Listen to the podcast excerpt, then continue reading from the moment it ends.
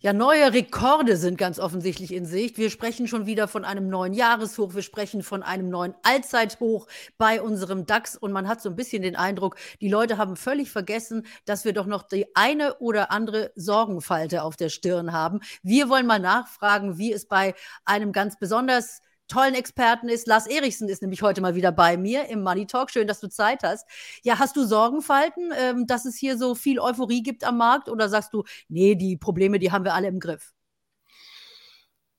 Ich befürchte, das haben wir nicht. Aber die Sorgenfalten habe ich ehrlicherweise auch nicht, weil ich natürlich unter dem Strich auch als langfristiger Investor mich freuen würde, wenn wir dann mal äh, eine große Korrektur bekämen, in der man auch einsammeln könnte. Und muss man nicht vergessen, wir haben hier Bankenkrise 2.0, wir haben die äh, Krise in dem gewerblichen Immobilienmarkt und das führt dann dazu, ja, was man eben heute schon so Krise nennt, dass wir, glaube ich, äh, Indizes haben, die keine 10 Prozent von ihren Allzeithochs entfernt notieren. Das ist wohl viel eher das, was sich viele Leute fragen. Also wie kann das überhaupt sein? Überall Krisen und wir sind ja so nah am Allzeithoch. Von daher ist die, die Sorgenfalte vielleicht eher darauf bezogen, dass man den Eindruck hat, das kann hier doch alles nicht stimmen. Ja, ganz genau. Und wenn du dir die Experten anhörst, also ich habe gerade äh, vom Jamie Dimon äh, gelesen, der sagt, die Bankenkrise wird uns noch lange verfolgen und letztendlich das Problem, was zur Bankenkrise und vielleicht jetzt auch zur Immobilienkrise führen kann, nämlich die gestiegenen Zinsen und die hohen Zinsen, äh, das ist ja nun tatsächlich nicht aus der Welt. Also wir haben jetzt äh, von einigen Notenbanken so weltweit gesehen, die machen mal so ein bisschen eine Pause, so kleinere Notenbanken, aber die großen, also die FED und die EZB, die haben ja noch kein Signal gegeben, dass es jetzt vielleicht mal eine Pause geben könnte mit Zinsen. Zinserhöhung?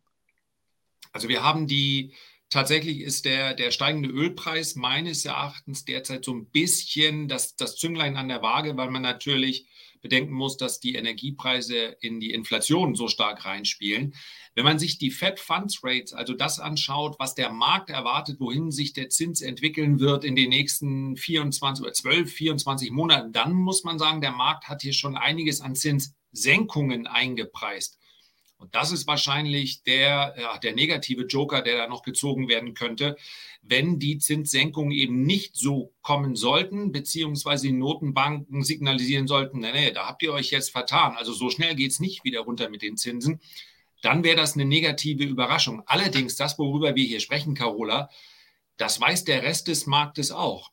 Und das führt natürlich dazu, ich habe gerade eine Umfrage gelesen der Bank of America, die ja Ende des Jahres noch gesagt hat, wartet's ab. Im ersten Quartal sehen wir die 3200 Punkte im S&P 500. Davon sind wir fast 25 Prozent entfernt. Ähm, die haben also eine Umfrage gestartet und die meisten institutionellen Marktteilnehmer, die sind eben nach wie vor sehr skeptisch. Und das sind meines Erachtens die, die jetzt sukzessive in diese Rallye reinkaufen müssen, weil sie sagen, naja gut, Unsere Analyse hat gesagt, S&P 500 3200 ja, Punkte. Aber wenn er denn steigt, wir können da nicht die ganze Zeit zugucken. Und das ist so ein bisschen die Gemengelage, die es schwierig macht, jetzt diesem Trend grund, ja, grundlegend zu vertrauen. Auf der anderen Seite macht es aber auch keinen Sinn, sich auf die Hinterbeine zu stellen, zu sagen, irgendwann muss der Markt doch fallen. Ja, du wartest ja auch drauf, dass du unten einsammeln kannst. Und ich habe ja auch den Heiko Thieme immer wieder hier im Money Talk, der auch gerne einsammelt, wenn die Kurse fallen. Also das ist ja auch etwas, äh, was wir als Anleger von der Psychologie dann äh, uns verinnerlichen können, dass wir sagen, also wenn es, äh, wenn die Märkte fallen, ist das jetzt kein Beinbruch in dem Sinne, sondern wir können dann günstiger eben und mehr für unser Geld einkaufen. Aber lass uns kurz nochmal auf den Ölpreis auch zu sprechen kommen, denn die OPEC hat ja die Fördermenge reduziert. Das bedeutet ja im Grunde genommen, dass man hier eben auch weiter weiter steigende Preise haben möchte, was wiederum die Inflation anheizt. Also das ist ja so ein bisschen dieses äh, Problem, in dem die Notenbanken auch sind, also dass von der Inflationsfront vielleicht doch noch keine Entwarnung kommt. Ja, und wenn wir uns mal anschauen, man kann das ja prozentual sogar ganz gut zuordnen. Das heißt also, es gab ja diesen geradezu explosionsartigen Anstieg nach dem Ausbruch des Krieges in der Ukraine. Da ist der Ölpreis innerhalb weniger Tage um 20 Prozent gestiegen. Und das hat dazu geführt, er hat sich ja dann auch wieder in die andere Richtung entwickelt, aber diese zwei, drei, vier, fünf Wochen auf dem erhöhten Niveau sollten rechnerisch dazu beitragen, dass die Inflation dann für zwölf Monate rund 1,5 Prozent höher ausfällt. Jetzt kann man sich natürlich vorstellen, was dann passieren sollte mit der Inflation wenn wir jetzt vielleicht einen Ölpreis hätten, der über Wochen, Monate oder noch länger anstiege. Also das hat einen unmittelbaren Einfluss auf die Inflation. Allerdings nicht zwangsläufig auf die Aktienkurse. Das muss man auch sagen. Der Markt ist immer dann verunsichert, wenn es sehr, sehr schnell geht. Ansonsten heißt ein höherer Ölpreis, die Inflation steigt, aber für die Unternehmen ist das nicht per se etwas Negatives, zumindest dann nicht, wenn sie eine gewisse Preissetzungsmacht haben. Also hoher Ölpreis heißt nicht zwangsläufig, da muss die äh, Wirtschaft, die Konjunktur dann abgewürgt werden und die Aktienkurse werden auf jeden Fall äh, sinken. Die Korrelation konnte man in der Vergangenheit nicht sehen und letztlich kann man natürlich vom höheren Ölpreis durchaus auch profitieren.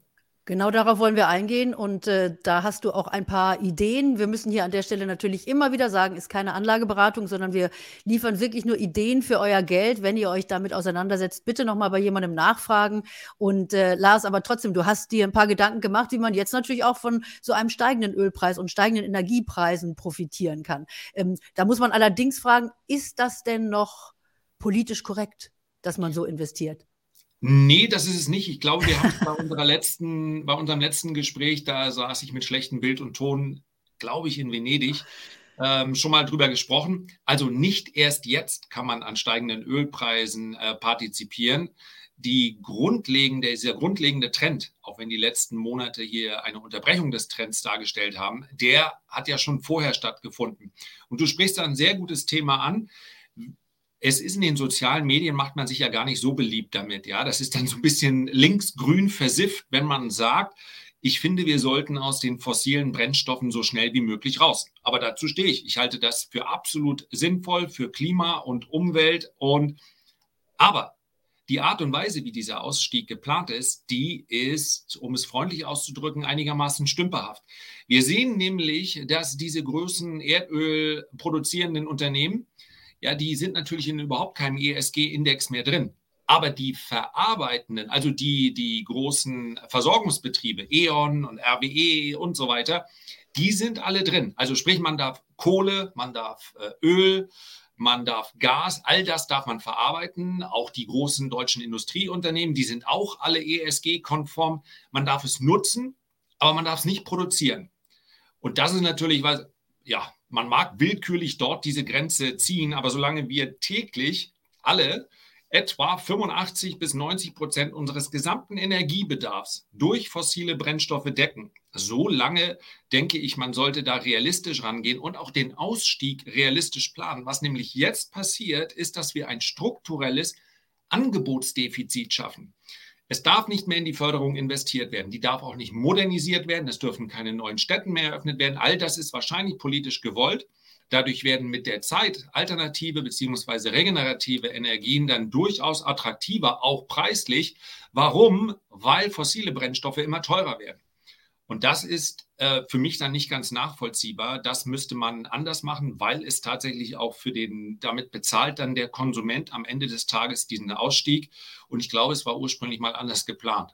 Und daher habe ich momentan solange ich äh, im Alltag das auch kaum verhindern kann, ja, nach besten Kräften kann man sich ja bemühen, aber solange ich den Konsum nicht verhindern darf, fände ich, äh, ist also meine Grauzone da noch nicht durchschritten, wenn ich sage, ich bin an dieser Produktion beteiligt und ich partizipiere auch am Erfolg dieser Unternehmen. Und wie würdest du da jetzt äh, investieren? Also wie gehst du daran? Nimmst du da einzelne Aktien oder äh, gibt es da auch ETFs, also dass man da auch als Privatanleger im Grunde genommen breit streuen kann, wenn man tatsächlich sagt, also wir müssen uns vielleicht auch mit diesen großen Unternehmen beschäftigen, dass wir die auch auf den Weg schicken. Denn als Aktionär kannst du das ja auch beispielsweise tun, dass du da eben auch äh, an den äh, unter an der Unternehmenspolitik äh, wirklich auch teilhast und und dein deine Stimme als Aktionär nutzt. Also auch das finde ich ja einen ganz wichtigen Aspekt, wenn man über diese schmutzigen äh, Unternehmen spricht. Also äh, gerade wenn man hier Aktien kauft, und das sind ja dann die größeren Pools, die hier mit drin sind, also die großen Fonds, die großen Geldsammelstellen, die haben dann natürlich eben auch entsprechendes Mitspracherecht in der Unternehmenspolitik. Also wie gehst du ran? Das war ja meine Frage. Also du hast vollkommen recht. Ein Unternehmen wie Total Energies wird immer noch einen Großteil seines Geldes mit der Ölproduktion verdienen, ist aber auch der größte Solaranbieter, einer der größten Solaranbieter in Europa. Und diesen Umbau könnte man ja durchaus gestalten, indem man sagt, das, was du dort verdienst mit fossilen Brennstoffen, da musst du dann mindestens was auch immer Brüssel dann für sinnvoll erachtet, 30, 40, 50 Prozent auch in regenerative Energien investieren. Das wäre quasi ein äh, verordnetes Konjunkturprogramm. Das wäre sinnvoller, als zu sagen, du kriegst, kriegst von uns einfach keinen äh, oder von Banken keine Kredite mehr. Denn das ist für ein Unternehmen oder für Wachstum immer verkehrt. Aber kommen wir also zu der Antwort zurück. Man kann es natürlich über Einzelaktien machen und weil ich persönlich das, das ist Teil meines Anlagestils, wenn ich mir die großen Produzenten anschaue, wie eine Exxon, wie eine Shell, wie eine Total, wie eine BP, man sieht, dass die Kurse dieser Unternehmen auch in den letzten Monaten, in denen ja der Ölpreis deutlich vom Hoch bei über 140 Dollar zurückgekommen ist, bis auf 70 Dollar im Tief, ja, hat sich nahezu halbiert.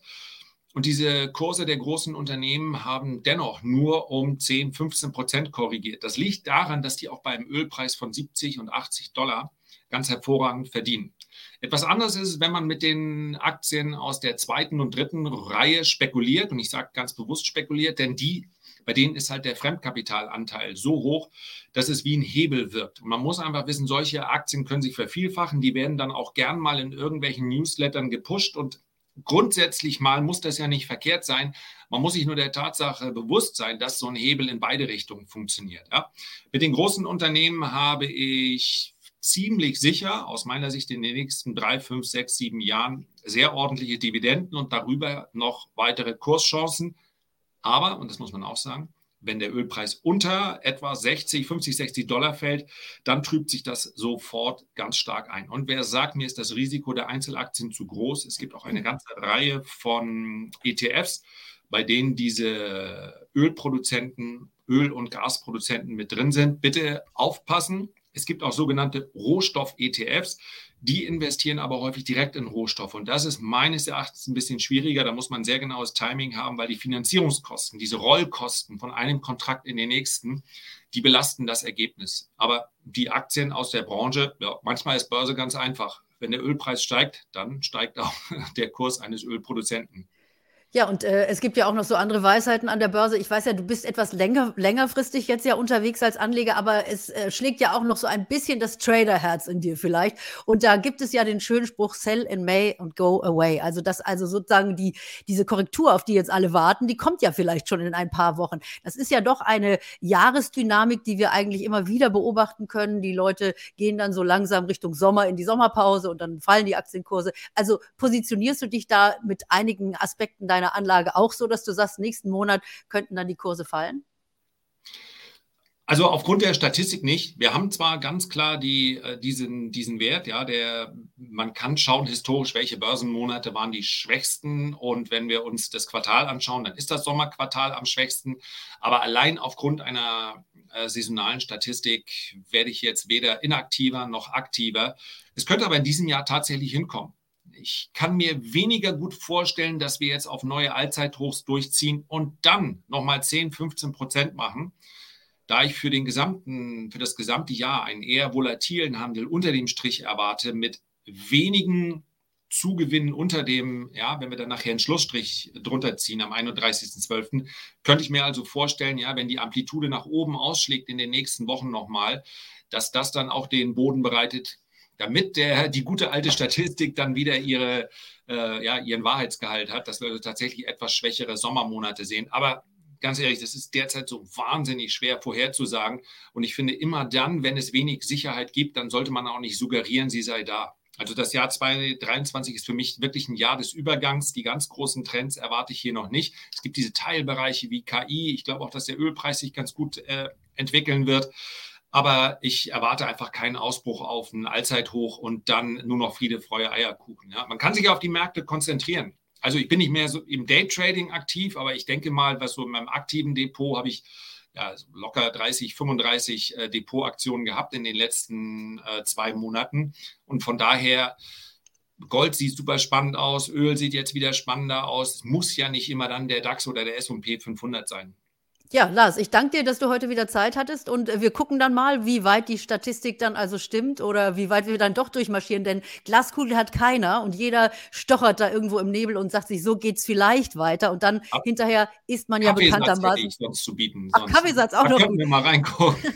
hinterher ist man immer schlauer. Das ist ja genau der, der wichtige Spruch, den wir an der Börse haben. Also deshalb immer sicher anlegen. Das ist ja das, was wir hier auch im Money Talk euch näher bringen. Insofern einen schönen Tag. Danke, Lars. Bis bald. Danke, Carola.